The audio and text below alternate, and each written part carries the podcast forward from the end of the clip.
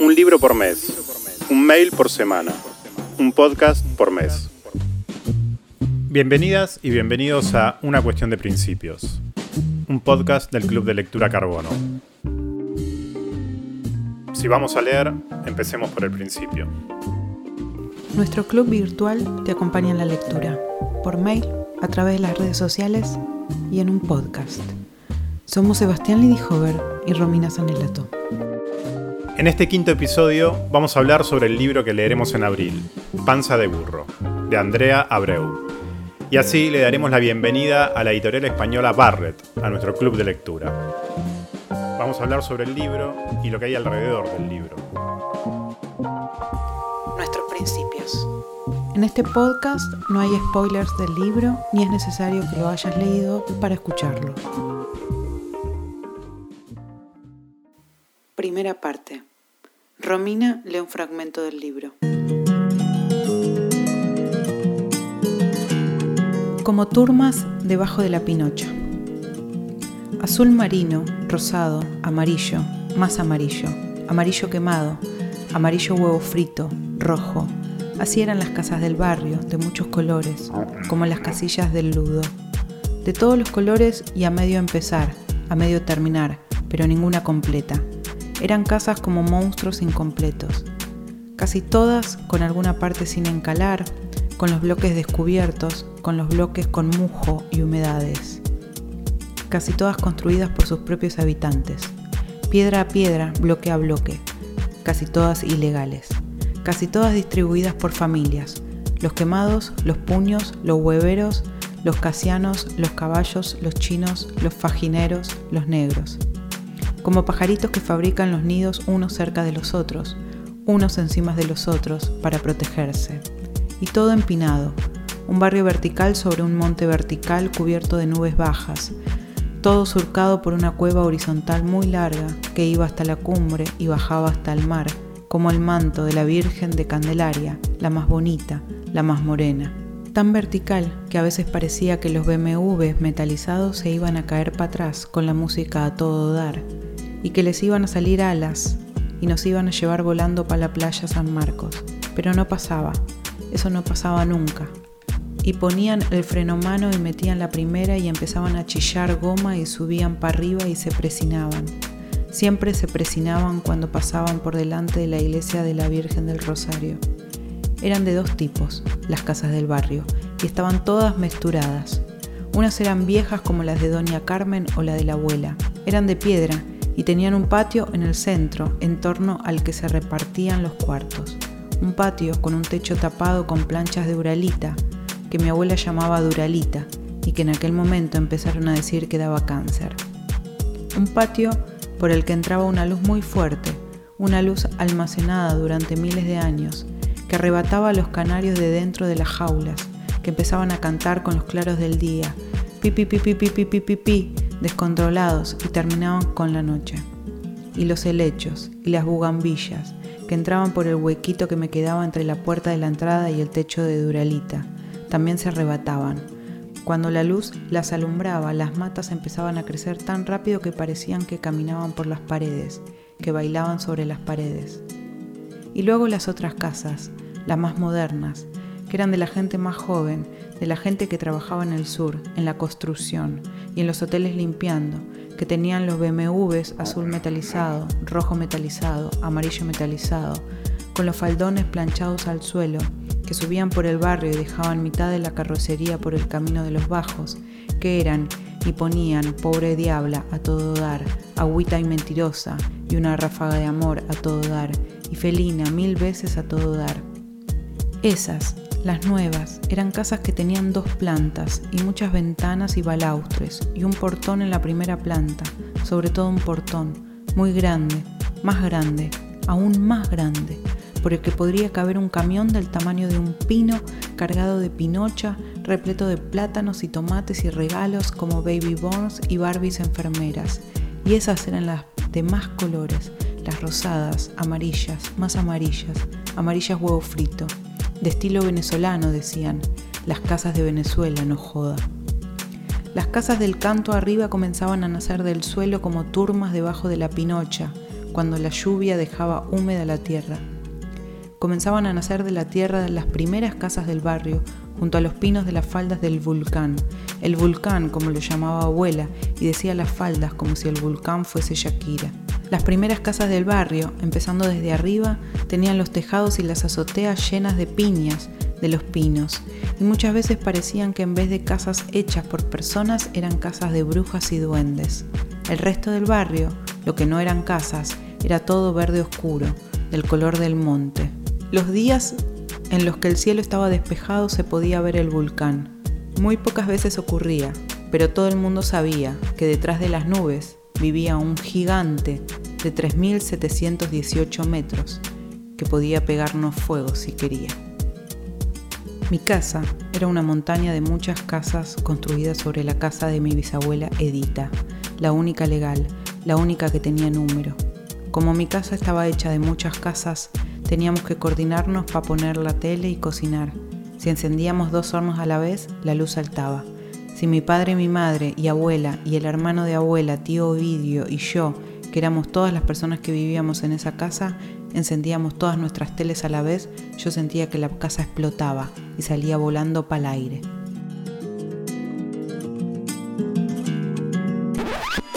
Fue como una ráfaga tu amor, me enamoró. Seba, ¿por qué elegiste este libro para el club? No voy a mentirte, Marsh. Lo elegí porque es el primer libro de Barrett en el club. Pero en realidad no es que lo elegí solo por eso, sino que es lo que me llevó a que el libro cayera a mis manos. De, carbono me dijeron que se sumaba a Barrett y que el primer libro era Panza de Burro y enseguida me abalancé para ver de qué se trataba.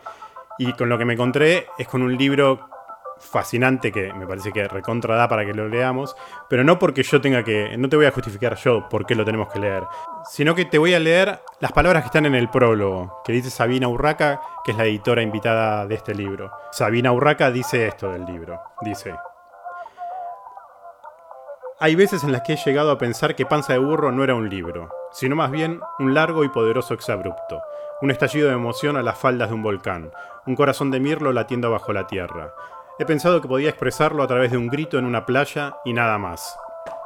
A mí siempre me fascinó la idea de poder contar un libro sin tener que hablar de un libro. Yo sueño, yo, yo parte de mi trabajo, además de contar libros en los mails, es contarle libros a las libreras y libreros. Y yo sueño con poder entrar a una librería y decir, este libro es como una aceituna, y no tener que decir nada más y que todo el mundo me entienda y sepa de lo que estoy hablando.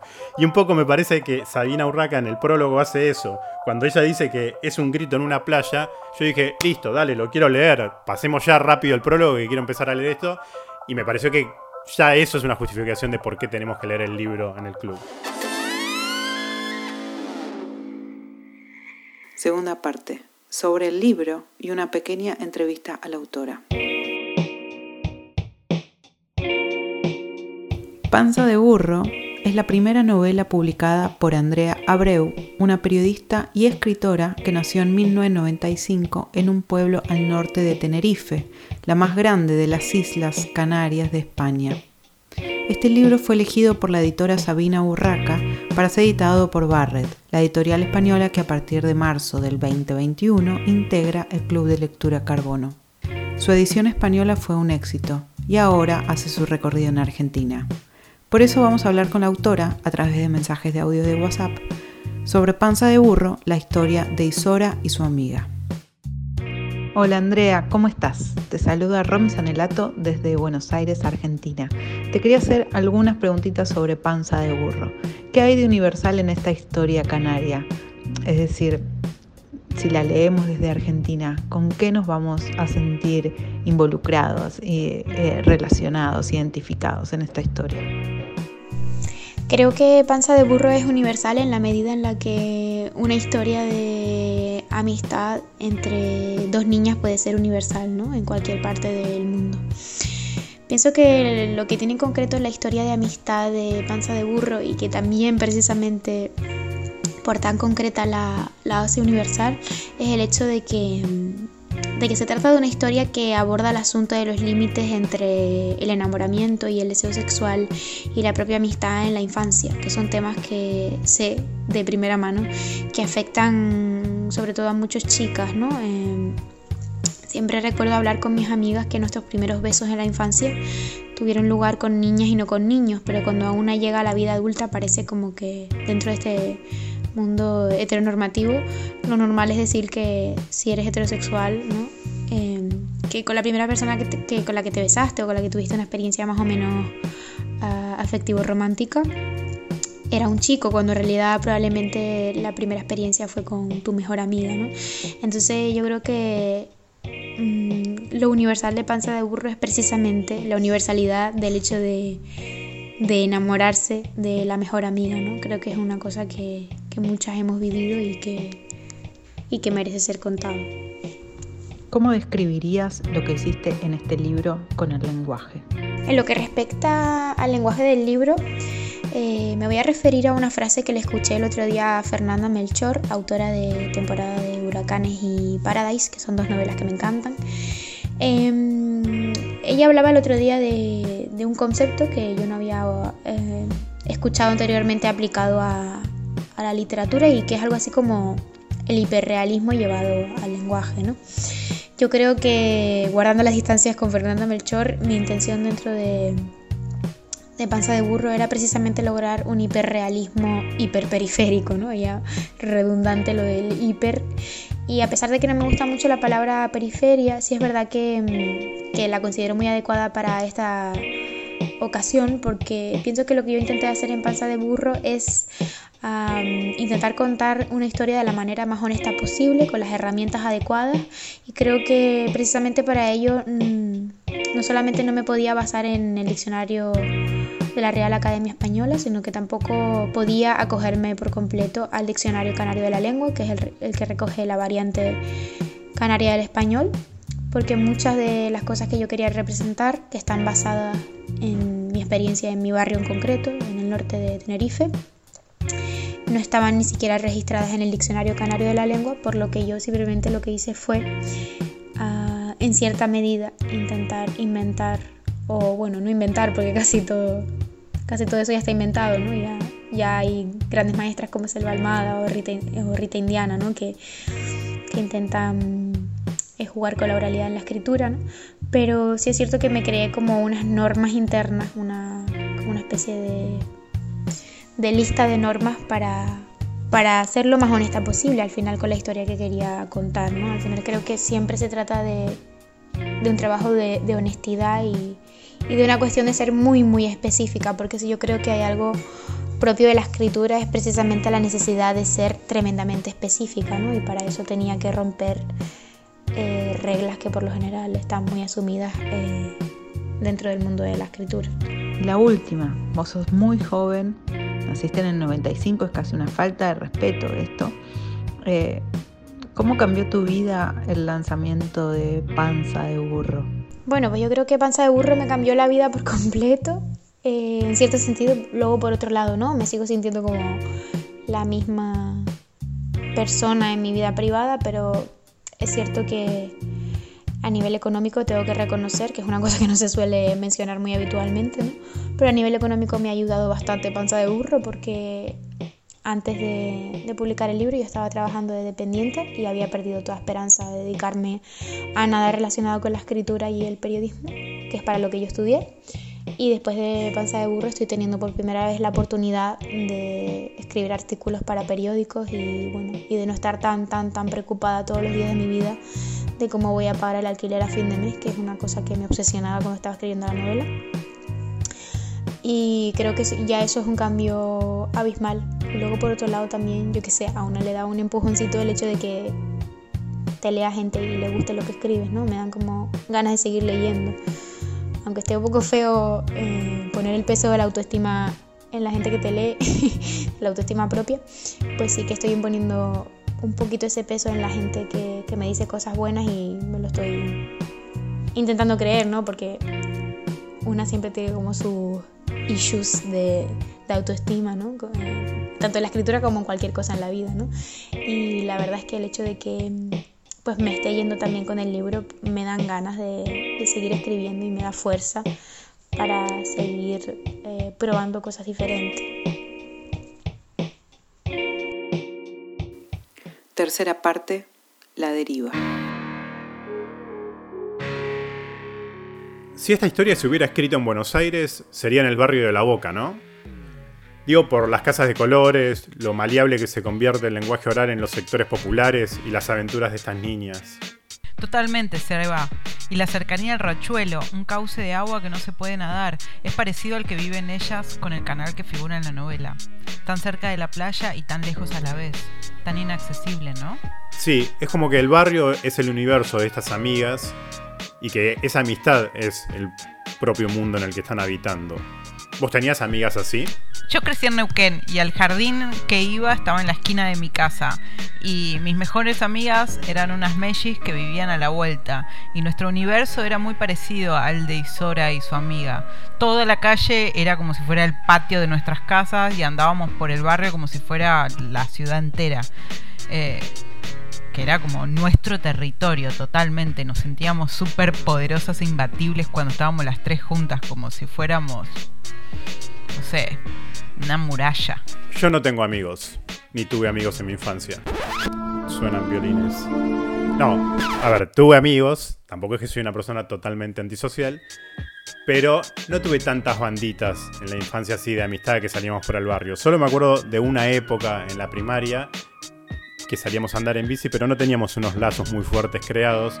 Y yo creo que en parte se debe a que esto de que no tuve amigos es porque tengo varios hermanos y tengo un hermano gemelo. Y la relación que se da con los hermanos gemelos es la de un vínculo muy fuerte que, sin ser este un libro sobre la hermandad ni nada, me parece que en Panza de Burro lo que hay es un poco esto, cómo una relación te construye un mundo. Como el primer pie que pones en tu infancia, el primer pie que pones no es en la tierra, sino que es en el mundo que creaste en tu cabeza a través de las relaciones. Entonces, la, mitad, la, amistad que se da, si querés, con un hermano gemelo no es tanto de amistad, sino de esos códigos compartidos. Por eso digo que no tuve, no tuve amigos y tuve un hermano gemelo. No porque mi hermano gemelo sea un gran amigo. Estamos escuchando, estamos medio peleados. De hecho, solemos decir que nos ponemos un poco chango entre los dos. Pero, pero quiero decir que son esos vínculos fuertes que se, que se construyen y que crean territorios. Me parece que están, están presentes también en este libro Panza de Burro. Igual vos decís que no es un libro de, hermandad, pero lo es totalmente. O sea, es una amistad que es, que es una. Es, eh, que tiene todos esos elementos de eh, de hermandad que posee la amistad entre, la, entre dos mujeres, entre dos niñas que se están convirtiendo en mujeres o, están en la etapa previa y donde hay como esa gran confusión hormonal también de enamoramiento con tu amiga y al mismo tiempo de, de creer que el lazo es incondicional como si fuera de como si fuera una parte de tu, de tu familia, ¿no? Y esa idea de que esa amistad va a ser eterna cuando por ahí a los dos, tres años de empezar la secundaria o, y la vida te lleva por distintos caminos y nunca más, pero, pero eh, en ese momento sentís como ese poder y esa confusión eh, eh, muy total en relación a, la amistad, a, ese lazo. Sí, sí, sí. En realidad en, el, en, este libro está eso, es un vínculo mucho más fuerte que, si se quiere lo familiar eh, en esta amistad, pero creo que va justamente por un tema del lenguaje que está tan presente en el libro, por, esta construcción de un lenguaje, no solo para el que lee el libro la que lee el libro, que se da cuenta que no necesita saber ese lenguaje porque el lenguaje viene con su propia explicación. Digamos, crea un universo que es compartido con solo leerlo, no hace falta ni vivir en las Islas Canarias me encantaría leerlo habiendo vivido en las Islas Canarias para sumarle un nivel más a la lectura, pero independientemente de eso, el libro lo que tiene es la construcción de un lenguaje.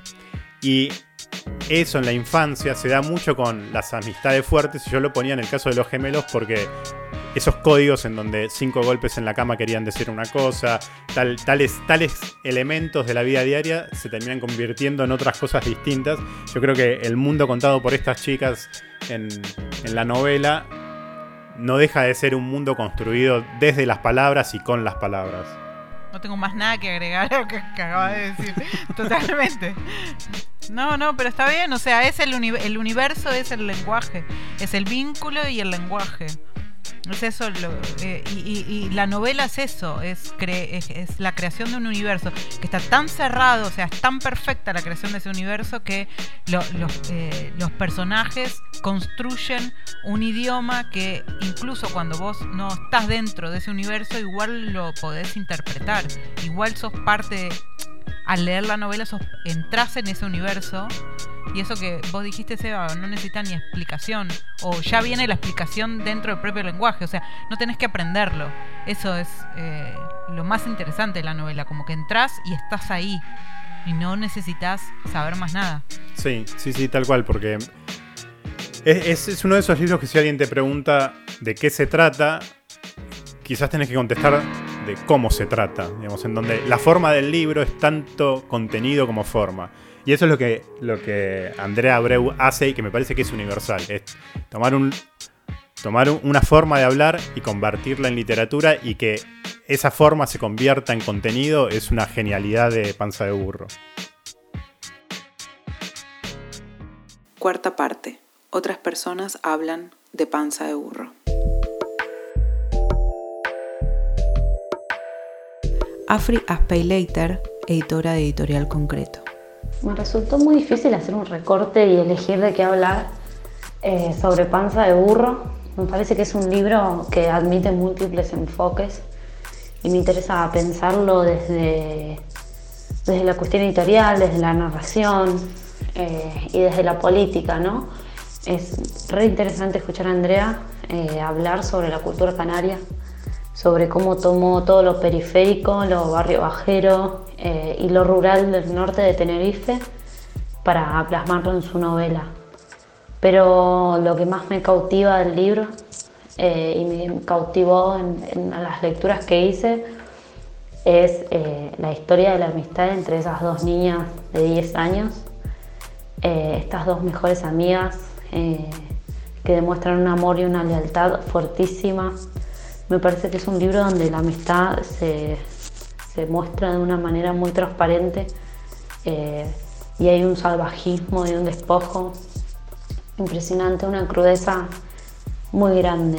Eh, y también hay un amor que no, que no distingue nada, donde la narradora es incondicional para con su amiga Isora.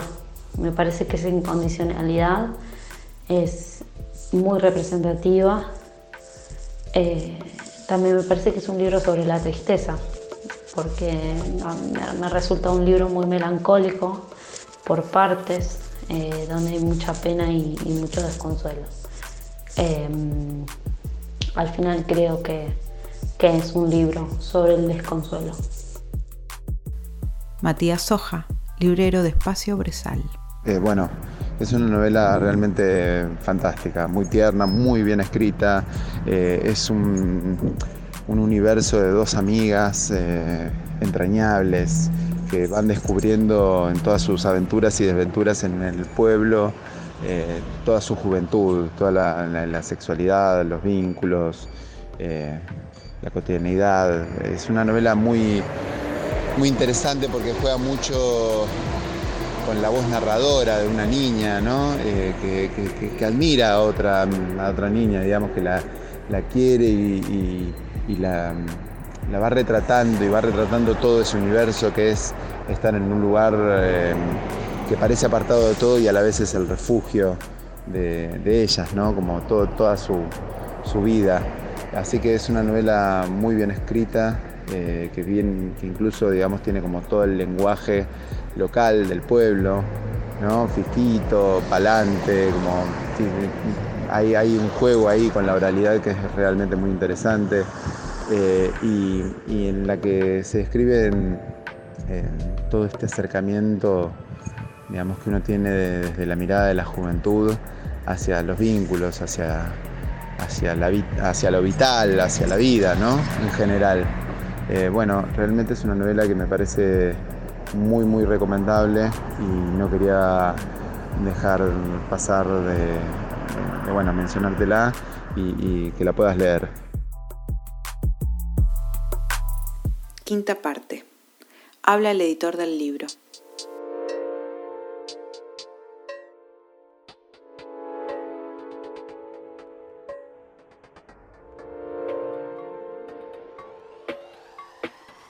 Hola, me llamo Manuel, soy uno de los editores de Editorial Barret en España y os quería contar el proceso de edición del libro Panza de Burro.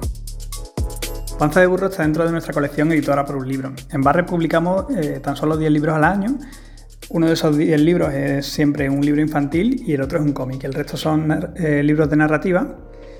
Y entre esos 8 libros, pues incluimos uno siempre que pertenece a esta colección de editora por un libro. Eh, la colección surge básicamente de la idea tan simple como es eh, pedirle a un amigo que te recomiende un buen sitio para comer o una buena peli para ver por la noche en casa. ¿no? Eh, lo que pasa es que en este caso lo trasladamos al ámbito literario y lo que hacemos es elegir a escritoras o escritores que nos gustan para que nos recomienden un libro y ese libro lo publicamos en Barret. Y fue un proceso bastante rápido, o sea, fue como unos 6 o 7 meses entre, bueno, con el asesoramiento de Sabina Urraca como editora. Andrea escribió este libro, ¿no? Y, bueno, la verdad que, que, Andrea nos iba enviando capítulos mm, cada dos semanas o así, nos enviaba algún fragmento del libro. Y bueno, ya con el primero, los dos o tres primeros capítulos que leímos nos, nos sorprendió muchísimo, ¿no? Por el uso del, del, argot canario, no canario, sino más bien de su barrio, ¿no? Y, y la manera tan poética así de escribir. Y bueno, nos empezó como a llamar mucho la atención el libro y a medida que, claro, cada vez queríamos más, era como una especie de, droga, ¿no? Que decíamos, a ver, a ver cuándo Andrea manda otro capítulo y, finalmente, pues bueno, el libro para nosotros fue una maravilla y, para los lectores también. O sea, en España se han vendido a día de hoy más de 30.000 ejemplares y, y Andrea está considerada como la autora revelación de 2020 en España. Con lo cual, para una editorial tan pequeñita como nosotros, ha sido una alegría enorme, ¿no? sobre todo en este año tan complejo con, con la crisis y, y, todos estos temas. Eh, el diseño, o sea, el, el, proceso que llevamos de edición de estos libros, normalmente nosotros trabajamos, o sea, hacemos desde barre todo, ¿no? O sea, el proceso de maquetación, de diseño de cubiertas, de tal. Y, y bueno, en este caso, pues eso. Eh, la parte de texto la ha trabajado mucho con Sabino Raca, que era su profe. Em, el diseño de la cubierta, eh, finalmente entre los cuatro elegimos una de las fotografías que que nos, propuso Andrea, de Alessandra Sanguinetti, que, para quien no la conozca es una fotógrafa que estuvo retratando durante, durante bastantes años a dos niñas que son primas y viven en una granja a unos 300 kilómetros de Buenos Aires pues las estuvo retratando durante, durante muchos años y, en situaciones muy, muy curiosas. ¿no? Y nos parecía que, casi reflejaba al dedillo eh, la situación que narraba Andrea de dos niñas canarias. ¿no? Eh, con lo cual todo, todo iba cogiendo como una especie de, de conjunto fantástico, ¿no? El que, en que incluso hasta la fotografía parecía que estaba hecha a posta para, para ese libro. Y, y nada, bueno, poco a poco cuando el libro salió a la venta, pues fue teniendo unas críticas muy buenas, tanto de escritores ya reconocidos como de, lectoras en redes sociales y, poco a poco el boca a boca ha sido como un, un boom que, para nada esperábamos ¿no? y, que, del que estamos súper felices. Y, nada, este año volvemos a, repetir la, colección con, la escritora Cristina Morales, que es Premio Nacional de, Narrativa en España y y lo haremos con una escritora cubana. Así que podéis estar atentas porque es un libro que promete mucho, mucho. Y nada, muchísimas gracias por participar en el, en el club y por acogernos con, con, este buen comienzo en Argentina y, esperamos ir pronto por allí a vernos las caras. Un abrazo.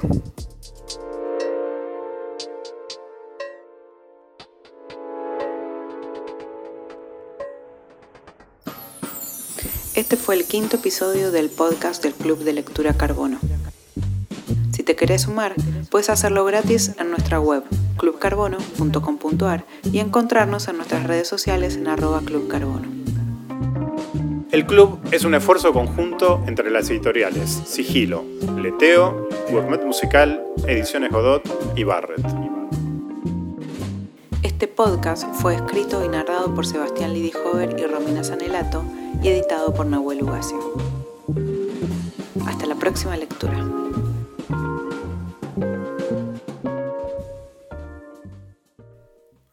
Ahora ahora que conté que con mi hermano me pongo chango, seguro en el chat que tenemos de hermanos, que en una época se llamaba changos, justamente, me va a empezar a verdurear con ese tema.